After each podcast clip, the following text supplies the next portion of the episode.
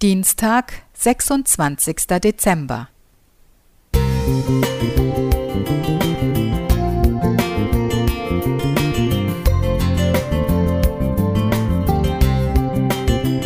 Ein kleiner Lichtblick für den Tag.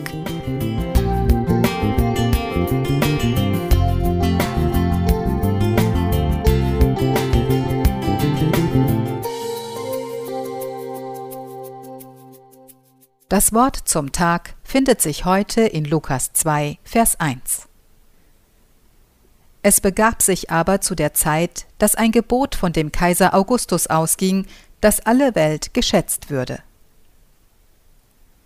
Die Weihnachtsgeschichte. Vielfach zitiert, interpretiert, vorgelesen, vertont, als Krippenspiel aufgeführt und vieles mehr. Es ist schon erstaunlich, denn an den Weihnachtsfeiertagen werden wieder viele Menschen Kirchen oder Gottesdiensträume in Gemeinden aufsuchen, um gerade jetzt diese Botschaft von der Geburt des Welterlösers zu hören.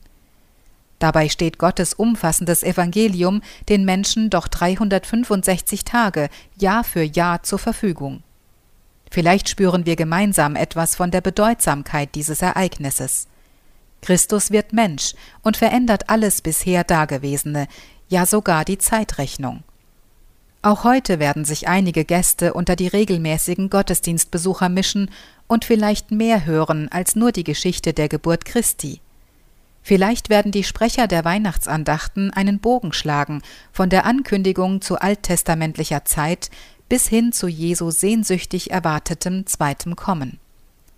Und bei dem sehr bekannten und beliebten Bibelvers Johannes 3, Vers 16 schließt sich der Kreis.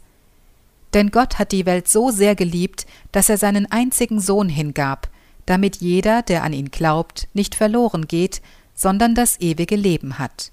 Neues Leben Bibel. Ja, das ist die Botschaft, die die Menschen brauchen, damals wie heute. Gott kommt zu uns, auch jetzt in diesen schwierigen Zeiten. Und jeder, der es hört und dessen Herz von diesen Worten berührt wird, kann sich darauf freuen, Jesus zu erleben und ihn einmal zu sehen. Nicht als Kind, sondern als König und Befreier dieser von der Sünde geknechteten Welt. Ich freue mich jedes Jahr aufs Neue über diese besondere Zeit und auch auf das, was Gott für uns vorbereitet hat. In diesem Sinne, frohe Weihnachten. Sieglinde Wilke